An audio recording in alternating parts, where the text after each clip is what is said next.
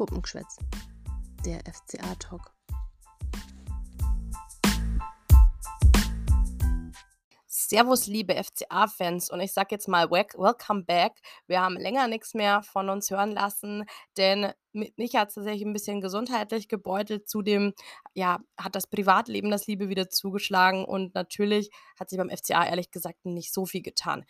Was sich getan hat, ist aber auch schon wieder eine Weile her, dass wir jetzt einen neuen Trainer haben nach längerer Suche.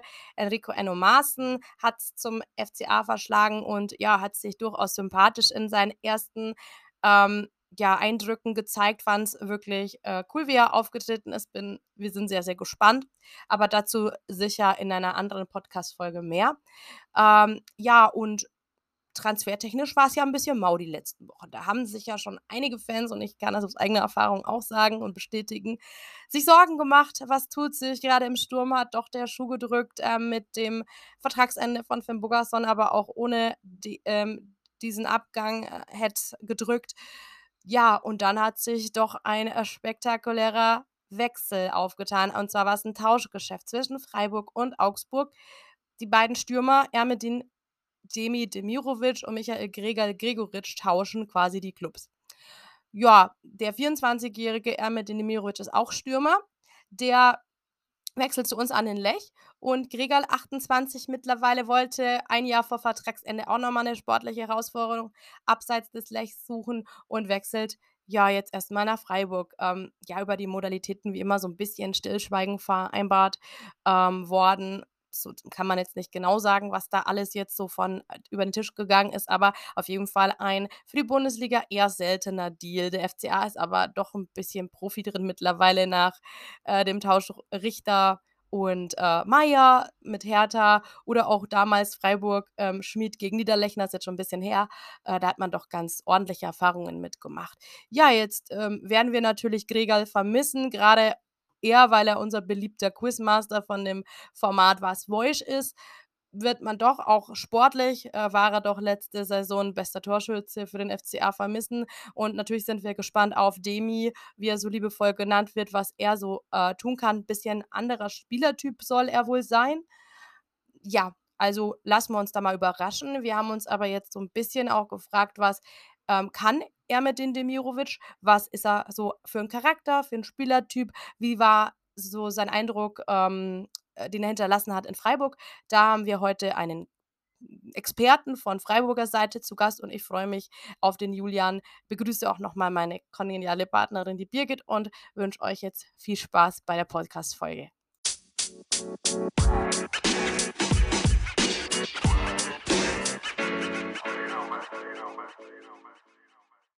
Ja, ihr Lieben, heute haben wir auch wieder mal einen Gast. Hatten wir jetzt tatsächlich schon länger nicht mehr, aber die Irina und mich, uns freut es natürlich total. Bei uns ist heute der Julian. Der Julian, der ist Podcaster beim Freiburg Podcast namens Spotcast und ihr findet ihn auf Twitter, da lautet sein Name No Crowd. Hallo Julian erstmal. Hi. Ja, wir sind natürlich heute hier, um ein bisschen über unseren neuen Spieler, um uns über unsere neue Nummer 9, den Demi, zu reden. Und dadurch, dass der Julian natürlich Freiburg-Fan ist, ist er der Experte schlechthin, würde ich sagen. Deswegen fangen wir doch gleich mal an. Ähm, was für ein Spielertyp ist denn eigentlich der Demi? Ja, also Demi ist auf jeden Fall als Stürmer eher ein physischer Spieler, würde ich sagen. Ähm, haut sich auch wirklich voll in jedes Spiel rein. Ähm, kam auch schon, finde ich, ganz gut ausgebildet nach Freiburg dazu. Ist aber auch ähm, spielerisch äh, gut, also hat auf jeden Fall sehr viele Ball, Balleroberungen und Ballweiterleitungen. Ähm, ich würde gerade sagen, so in Situationen schnell machen und weiterleiten ist so sein klassisches Spiel. Kann dann auch den Speed von Nebenmännern gut nutzen und ist auch also als klassischer anlaufender Spieler gut, äh, gut nutzbar. Also so ein, äh, so ein wirklich physischer Stürmer, würde ich sagen. Ja, das klingt, das klingt doch schon mal sehr interessant, weil ich glaube, das ist genau sowas, was uns jetzt eigentlich so ein bisschen gefehlt hat. Also wir hatten natürlich Michael Gregoritsch, in, der da auch in diesem Punkt ja sehr stark war, aber mit seinem Abgang fehlt uns natürlich genau sowas. Ähm, jetzt hast du ja doch schon einige Stärken von Demi aufgezählt. Hat er denn auch Schwächen? Ja, also leider schon, äh, um euch da gleich ein bisschen kaltes Wasser reinzuwerfen. Würde sagen, einerseits wirklich sehr schwach, gerade wenn man es äh, gegenüberstellt zu jetzt äh, Gregoritsch, sehr schwach im Kopfballspiel. Also das war bisher nicht seine Stärke. Ähm, ist dann, also kam auch schon als relativ kopfballschwacher Spieler an, hat es versucht zu verbessern, aber bis jetzt nicht, nicht äh, relevant da stärker geworden. Und also man darf jetzt nicht nur auf die jüngste Vergangenheit schauen, wo er einfach so ein bisschen eine unglückliche Saison hatte, aber insgesamt würde ich sagen, ist er relativ abschlussschwach. Also er bringt sich auch nicht so oft in, in Abschlusssituationen, die, die dann sehr dankbar wären, aber auch wenn er es macht, ist er dann nicht so kaltschnäuzig. Ich habe jetzt natürlich als jüngstes Beispiel das DFB-Pokalfinale vor Augen, wo er dann in der Verlängerung nicht 100% einfachen, aber dann doch halt einen Ball kriegt und das leere Tor vor sich hat und den drüber äh, hunzt das tut immer noch ziemlich weh und das war natürlich jetzt das Bild, was ich als letztes davon hatte. Ähm, aber weil ich jetzt gerade, also wenn man es von Schwächen hat, würde ich sagen, bei, bei den Stärken kommt dann vielleicht trotzdem noch dazu, dass äh, er, egal wo auf dem Platz, halt echt gut angespielt werden kann. Das heißt, man, man äh, also auch im Strafraum kann man ihn gut anspielen und äh, den Ball behaupten und wirklich da auch Verteidiger binden. Nur wenn er dann tatsächlich zum Abschluss kommt, äh, ist jetzt nicht ist jetzt nicht so, dass er die Technik dazu nicht hat oder hat auch schon wirklich schöne Tore daraus gemacht. Ist jetzt auch nicht der extreme Chancentod, aber ich würde einfach sagen, Abschlussstärke ist er ist jetzt noch nicht bei ihm auf dem Portfolio. Ja, ich glaube, ich habe das schon bei den Freiburg-Fans so ein bisschen gelesen, jetzt in sozialen Netzwerken, dass man ihm das noch ein bisschen nachträgt, diese letzte, diesen letzten Eindruck. Ich glaube, das ist unglücklich, dass er mit diesem letzten Eindruck den Verein jetzt verlässt. Da hätte man ihm doch einen besseren Abgang gewünscht. Ähm, aber doch toll, dass ihr ihn trotz dessen vermisst oder vermisst oder dass du ihn vermissen wirst, ähm, trotz dessen, dass er jetzt, sag ich mal, jetzt bei euch jetzt nicht unbedingt super funktioniert hat. Würdest du einfach sagen, dass ähm, das System bei Freiburg ihm jetzt da nicht gerade entgegenkam? Oder welche, die andere Frage, welches System würde seine Eigenschaften denn besser zur Geltung bringen? Gibt es da irgendwie eine Änderung, die ihm da vielleicht äh, besser liegen würde als jetzt im Freiburger System? Hm, also die da war es oft so ein bisschen die Frage, welche Stürmerpaarung man quasi nutzen kann. Und wenn er wirklich als der Freiburger zentrale Stürmer eingesetzt wurde, dann hat das, fand ich, immer dann am besten funktioniert, wenn, zum, wenn jemand wirklich Schnelles mit ihm äh, dabei war, dass zum Beispiel eben, wenn er den Ball halten kann, dass er so einen kettenbrechenden Pass daraus spielt oder ihn direkt weiterleitet. Das hat teilweise ganz gut funktioniert mit äh, Lukas Höhler, aber die beiden haben dann doch zu viele Ähnlichkeiten im Spiel, als um insgesamt gut zu funktionieren. Und dann hat er sehr schöne Situationen, fand ich zum Beispiel mit Wu Jong, der eine Geschwindigkeit mitbringt, aber auch äh, quasi eine Trippelstärke. Ähm, da war dann das Problem, dass der auch einfach eine schwache Rückrunde gespielt hat oder eine, nicht so eine tolle Saison insgesamt. Ähm, dementsprechend war es dann so, dass es auch so vielleicht ein bisschen unglücklich war. Also seine erste Saison, würde ich nämlich sagen, war deutlich stärker. Also das war jetzt schon so, dass es einfach die, die letzte Saison wirklich das äh, Problem mehr war. Die erste Saison war vielversprechend dafür, dass er frisch in die Bundesliga kam, sehr viel lernen musste. Äh, da hatte man schon gedacht, dass er, dass er jetzt diese äh, vergangene Saison einen größeren Schritt nochmal macht. Und das ist dann einfach nicht passiert. Äh, aber da hatte er wirklich Phasen, wo er also gerade in der, äh, in der so Jahreswechsel zu, äh, zu 2021, da hat er ständig Vor Vorarbeiten geleistet, hat selber getroffen und so. Da dachte man schon, da ist jetzt so ein Knoten geplatzt und da kommt richtig was. Und dann kam halt dieser nächste Schritt nicht, aber ich glaube durchaus nach wie vor, dass, dass, dass er da gezeigt hat, dass das Talent auf jeden Fall da ist. Und dass es dann ein bisschen unglücklich war, dass seine besten Sturmpaarungen und äh, Mannschaftssituationen dann genau die waren, die so ein bisschen eine Schwäche gezeigt haben in der Zeit. Also wenn, genau, wenn man jetzt fragt, wo wäre er am besten, ich würde tatsächlich sagen, äh, immer dann, wenn er seine Spielstärke quasi mit reinbringen kann. Ich finde bei Augsburg auch deswegen schon sehr passend, weil er wirklich gegen den Ball sehr, für sein Alter, finde ich, auch schon sehr gut ausgebildet ist und da auch gute Instinkte hat. Ähm, manchmal waren dann diese Aktionen einfach glücklos und das ist dann vielleicht auch das, was man bei Stürmern generell kennt. Dann klappt das irgendwie nicht, dann trifft er da, kommt er da ein bisschen zu spät und dann wirkt sich das alles auf den Rest des Spiels aus. Dann hat er da auch nicht das Selbstvertrauen gehabt. Hat, glaube ich, auch jetzt nochmal im Kicker gesagt, dass ihm da, dass ihm da ein bisschen das Vertrauen gefehlt hat und so. Würde auch sagen, er hat da nicht genug gezeigt, um das zu bekommen, aber das ist dann oft ja so ein Teufelskreis. Und ich finde, so ein Neustart kann da genau das Richtige sein. Ähm, ja, du hast jetzt das ja schon angesprochen, also seine Performance aus der letzten Saison. Ähm, und er hat ja nicht wirklich viel gespielt. Also er war tatsächlich eher nur das Backup. Woran lag das denn eigentlich so genau? Waren die anderen für ihn zu stark oder war er einfach zu schwach? Ja, die Gretchenfrage, ne? Ähm, Einerseits hatte er das Problem, dass Lukas Höhler eine unfassbar gute Hinrunde gespielt hat. Also wirklich, das hat man dann danach auch vergessen, weil auch die Rückrunde nicht so toll lief für Höhler, aber der, der war, würde ich sagen, der doch zweitbeste Freiburger nach der extrem guten ähm, Schlotterbeck-Hinrunde. Ähm, und da war einfach seine klassische Rolle quasi besetzt. Und entsprechend blieb dann immer nur der Kurzeinsatz von so 20 Minuten, 10 Minuten und so. Hätte mir selbst da ein bisschen mehr Einsätze gewünscht. Gegen Jahresende kam es dann endlich langsam. So ab Dezember hat er mehr gespielt. Äh, und dann gab es ähm, ab der Rückrunde dann wieder so ein paar so eine Phase, wo ich dachte, jetzt ist er richtig drin. Aber so ganz Fuß gefasst hat er dann einfach nicht. Aber die Hinrunde lief für ihn einfach nicht so toll. Ähm, auch in den Situationen, wenn er drin war, sah er dann auch nicht so glücklich aus, aber vielleicht hätte er einfach ein bisschen mehr spielen müssen, um reinzukommen, aber es gab halt keinen Grund, da groß zu wechseln, weil es vorne einfach funktioniert hat. Und Freiburg hatte nun mal diese Serie von zehn Spielen ohne Niederlage am Stück. Man stand auf einem Champions League-Platz. Klar wechselst du da nicht groß die Mannschaft aus und er war dann einfach ein bisschen, würde ich sagen, das Opfer des Erfolgs in der Situation. Ähm, und hätte er da vielleicht schon mehr Erfahrung gehabt, hätte er das vielleicht im Kopf auch mehr so einordnen können und das wäre ihm weniger angegangen. Aber so hatte man schon den Eindruck, dass er danach einfach ein bisschen unglücklich war und sehr viel damit gehadert hat.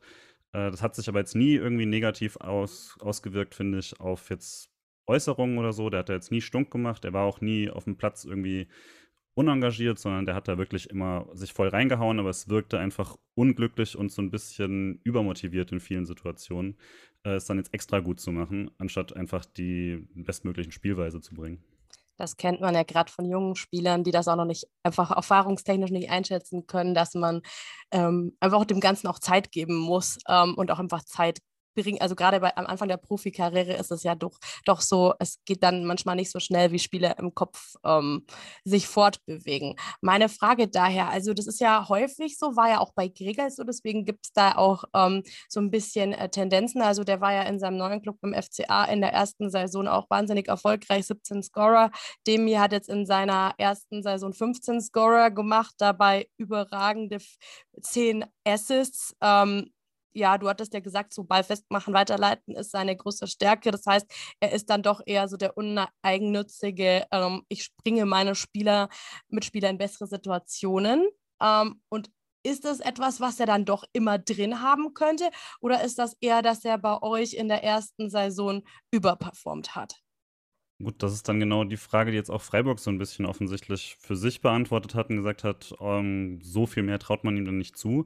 Ich bleibe eigentlich nach wie vor dabei, dass er das auf jeden Fall noch drin hat, weil da waren wirklich Spiele dabei, wo ich dachte, boah, das ist äh, ein Star, der äh, noch die nächsten Jahre hier auf jeden Fall spielen wird und dann irgendwo Größeres hinwechselt, ähm, wo er wirklich der, der beste Mann auf dem Platz war. Da war ein Spiel gegen Stuttgart dabei. Ich meine, das war ähm, dann auch so Rückrundenauftakt, wo er ähm, wirklich in der ersten Halbzeit zehn Bälle da im Mittelfeld festgemacht hat, wo aus, Gegenspieler hat aussteigen lassen äh, und dann den richtigen Pass gespielt hat.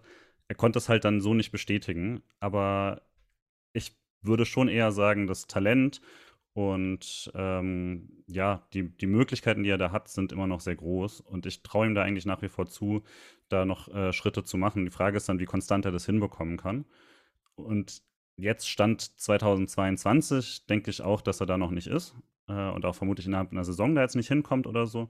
Ähm, aber wenn er da die Ruhe bekommt und die nächsten Schritte machen kann, glaube ich das nach wie vor, einfach weil diese Spielweise, auch was du gesagt hast, das Uneigennützige, äh, das war auf jeden Fall so. Ich glaube, wenn, dann war es eher teilweise diese Saison so, dass er unbedingt sein eines Tor wollte, weil er dann das Gefühl hatte, dann bricht jetzt irgendwie so ein Bann oder so. Aber ähm, eigentlich hat er selbst dann immer noch geguckt, dass man, dass er nochmal den Pass spielen kann oder so. Dann waren auch einfach viele unglückliche Situationen, wo dann er den, der den Assist gehabt hätte, aber dann ist es irgendwie knapp abseits, solche Geschichten. Also von der ähm, Anlage her bleibe ich nach wie vor dabei, dass er ein guter Spieler ist und auch besser als die Minuten, die er jetzt letzte Saison bekommen hat. Also ich würde sagen, da sollte man nicht nur da drauf schauen ja, muss man sagen, also in dem, in, gerade in der letzten Partie, äh, wo, wie, wo ihr in Augsburg wart, da finde ich, da, da, hat man das auch schon irgendwie gesehen. Also der will. Also ich glaube, das ist schon so ein Typ, der will, aber er braucht noch so ein bisschen Zeit und vor allem denke ich auch irgendwie, sei es jetzt vom Team her oder von den Trainern her, jemanden, der ihn so ein bisschen auf dem Boden holt. Aber ich glaube, ich glaube, er kann uns tatsächlich schon so ein bisschen weiterbringen, weil ich glaube, mit Enno Maaßen haben wir auch einen Trainer, der eben auch so junge Spieler weiterentwickeln kann und auch charakterlich stärken kann. Und da sind wir auch schon beim nächsten Punkt. Wie würdest du denn seinen Charakter so beschreiben? Also ist er vielleicht so ein bisschen Ego, weil ich meine, man hat ja so sein Auto gesehen, das ist gleich auch so ein 600 PS Mercedes, wenn ich es richtig gesehen habe, oder auch so, so dieser Militärjubel, den er mit Höhler, glaube ich, zusammen auf dem Platz gemacht hat. Oder ich habe tatsächlich auch von einem Tritt irgendwie gelesen, in einem Trainingsspiel oder so. Was ist er für ein Typ? Ich finde, da fällt echt total dieses so ein bisschen auch das präsentierte Bild und das Bild, wie man ihn dann mitbekommt, auseinander. Weil, also ich habe wirklich nur Positives zu sagen. Ähm, in Freiburg fällt man natürlich auch deswegen schon immer mehr auf, wenn man halt ein teures Auto fährt, äh, weil das dann schon ein kleiner Skandal an sich ist. Das hatte Max Kruse auch schon. Da muss man dann, glaube ich, drüber stehen. Ähm, ich, also war wirklich bei der Mannschaft extrem beliebt. Also da gab es, äh, das hat man immer mitbekommen. Da war jetzt, äh, also zum Beispiel eben auch, dass er das mit Höhler immer wieder so hatte. Von dem Jubel bin ich jetzt mäßig begeistert immer von, aber äh, da glaube stand jetzt auch nicht so viel dahinter. Ich glaube, die fanden das dann einfach cool. Ähm, also ich, dieses bisschen, bisschen geposende Auftreten äh, dann auch so nach außen hat sich überhaupt nicht wiedergespiegelt, so im Auftreten, was man sonst so mitbekommen hat. Also so neben dem Platz eigentlich sehr, sehr, sehr netter Typ. Ähm, nur auf dem Platz dann auch relativ aggressiv, aber ich fand jetzt nie übertrieben. Ähm, und hat auch wirklich halt dann nie Ärger gemacht, obwohl es die Situation dazu ja gegeben hätte. Also diese, wo es jetzt nicht so lief. Klar weiß ich jetzt nicht, was hinter den Kulissen dann war, aber selbst wenn, dann hat er es geschafft, dass es da bleibt, was ja auch schon mal was ist. Äh, also ich würde auch sagen, Demi war nach wie vor bei allen eigentlich ziemlich beliebt und alle hatten, hatten ihm jetzt gewünscht, dass er da wieder voll in die Spur kommt ich hatte ihn jetzt wirklich nie als, als irgendwie besonders negativen Einfluss oder sowas äh, wahrgenommen. War aber nur lustig quasi, weil es dieses Bild natürlich dann auch immer gab. Hat er auch selber so ein bisschen kultiviert. War aber auf jeden Fall nicht so, dass das irgendwie jetzt eine, ein, besonders aggressives Auftreten im echten Leben gewesen wäre. Also damit kann man auf jeden Fall sagen, fällt er in Augsburg auch, auch auf mit diesen, äh, mit so Protzkarren, würde ich jetzt mal sagen. Aber ähm, gut, das ist ja sein privates Auftreten und solange es auf dem Platz ähm, alles in Ordnung ist, glaube ich, muss man das auch nicht weiter so ähm, verfolgen. Was ich mir jetzt ähm, noch so für eine Frage stelle, ähm, ich glaube, das Erste, was man macht als Fan, kriegt man mit, der, an dem ist man interessiert. Man schaut auf Transfermarkt, okay, ähm, was ist das für ein Spieler? Und ähm, viele haben gesagt, okay, also eins zu eins vielleicht Gregoritsch ähm, Ersatz, aber dann hat man auf Transfermarkt auch gesehen, kann auch rechts außen spielen, offensichtlich. Ähm, das hat natürlich bei uns ein bisschen Beachtung gefunden, weil wir auf rechts außen entweder verletztes Personal haben oder halt überaltetes Personal in Hahn, Caligiuri. Und ähm, da wäre jetzt die Frage, ähm, denkst du, A, dass er zum FCA passt, so was du vom FCA kennst? Und kann er rechts außen wirklich Bundesliga tauglich ausfüllen oder ist das eher so ein, hat er mal in der Jugend gespielt?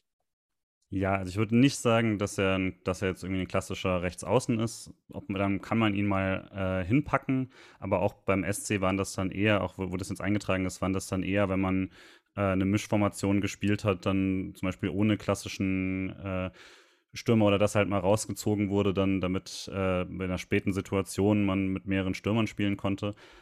Aber ich würde jetzt nicht sagen, dass er ein Flügelflitzer oder sowas wird. Dafür reicht es dann auch tempomäßig nicht ganz, aber er ist schon durchaus zügig, finde ich. Ähm, er hat jetzt, wird trotzdem immer mehr den Zug in die Mitte, äh, allein schon, um von da aus dann spielerisch was machen zu können.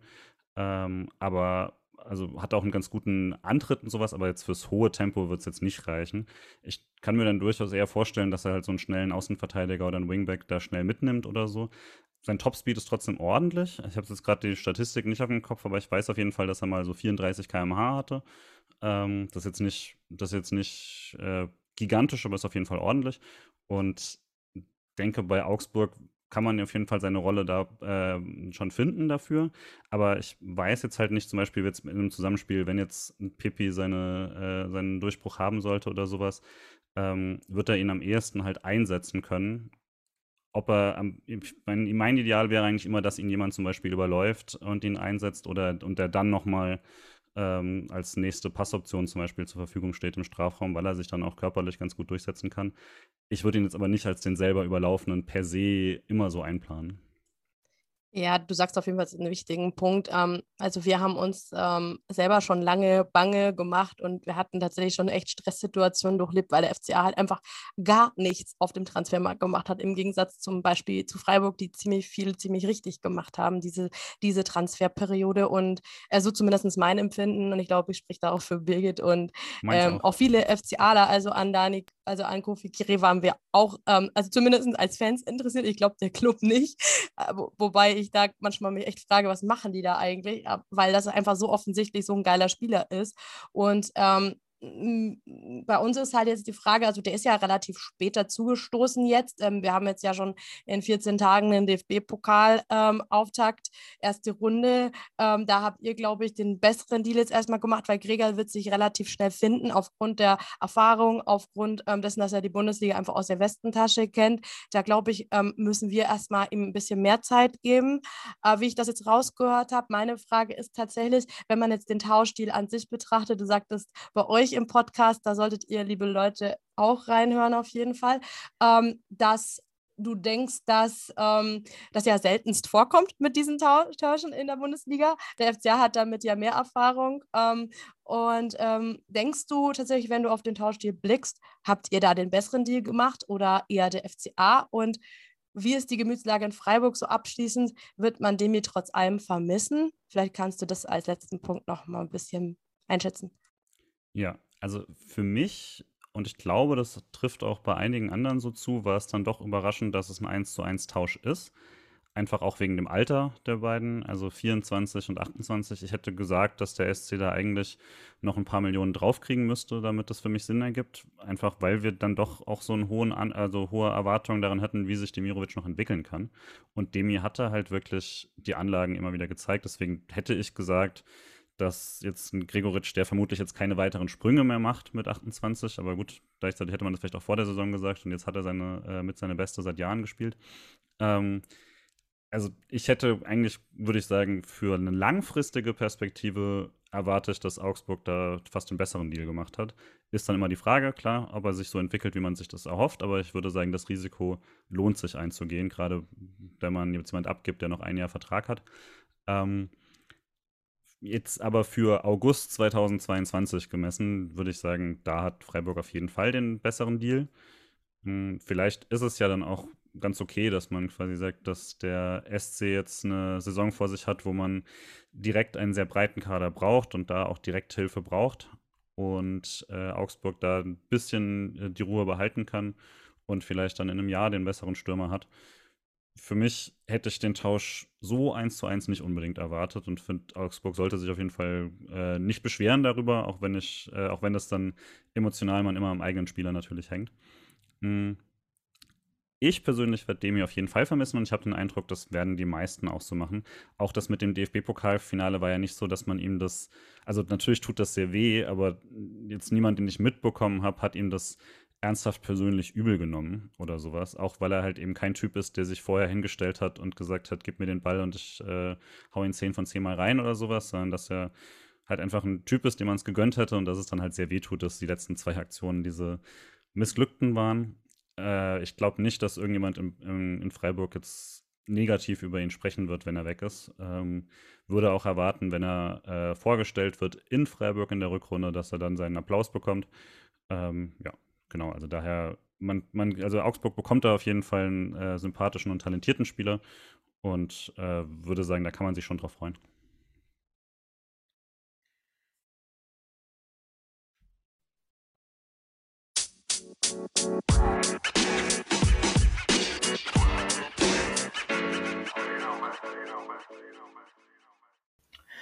Kurz ein richtig interessanter Mann und natürlich auch ein richtig interessanter Spieler dieser Demi. Und mich persönlich, mich hat dieser Wechsel schon gefreut, weil es halt einfach ein Spieler ist, der sich noch entwickeln kann und der aber trotzdem schon Erfahrung in der Bundesliga hat. An dich, Julian, natürlich ein riesengroßes Dankeschön für deine Expertise und deine Einschätzung und natürlich auch, dass die Irina und ich in dieser Woche auch schon bei dir in deinem Podcast auftreten durften. Da haben wir unsere Einschätzung zu Michael Gregoritsch gegeben und wir verlinken euch das wie immer unten in den Show Notes und hört da gerne mal rein, weil wir haben da an dieser Stelle auch uns nochmal von Michael Gregoritsch verabschiedet. Doch das möchten wir natürlich an dieser Stelle auch noch tun. Vielen, vielen lieben Dank, lieber Gregal, für deinen Einsatz.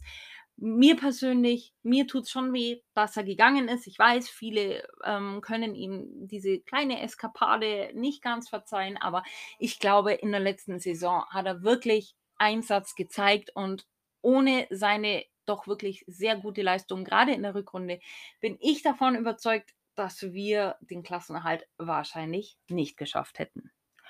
So, und das war es dann auch schon wieder von uns an dieser Stelle.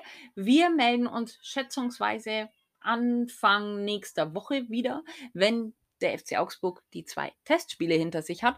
Da wollen die Irina und ich äh, euch nämlich so eine kleine Einschätzung geben vom Trainingslager und natürlich auch von den letzten Testspielen. Hat man eine Entwicklung gesehen? In welche Richtung tendiert Enrico Maaßen von den Spielern her, vom System her? Also es gibt ganz, ganz viel zu erzählen und wer weiß, vielleicht haben wir bis dahin ja auch schon wieder einen neuen Spieler verpflichtet, wir drücken die Daumen, weil so ein bisschen was könnte sich unserer Meinung nach zumindest schon noch tun. Und was man nicht vergessen darf, und darüber werden wir auch ein bisschen was erzählen, die U23, für die geht es am Samstag los in die neue Saison und über dieses Spiel, da berichten wir euch natürlich auch.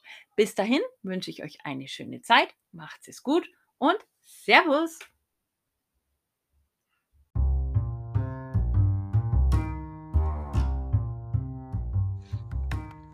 Puppengeschwätz. Der FCA-Talk.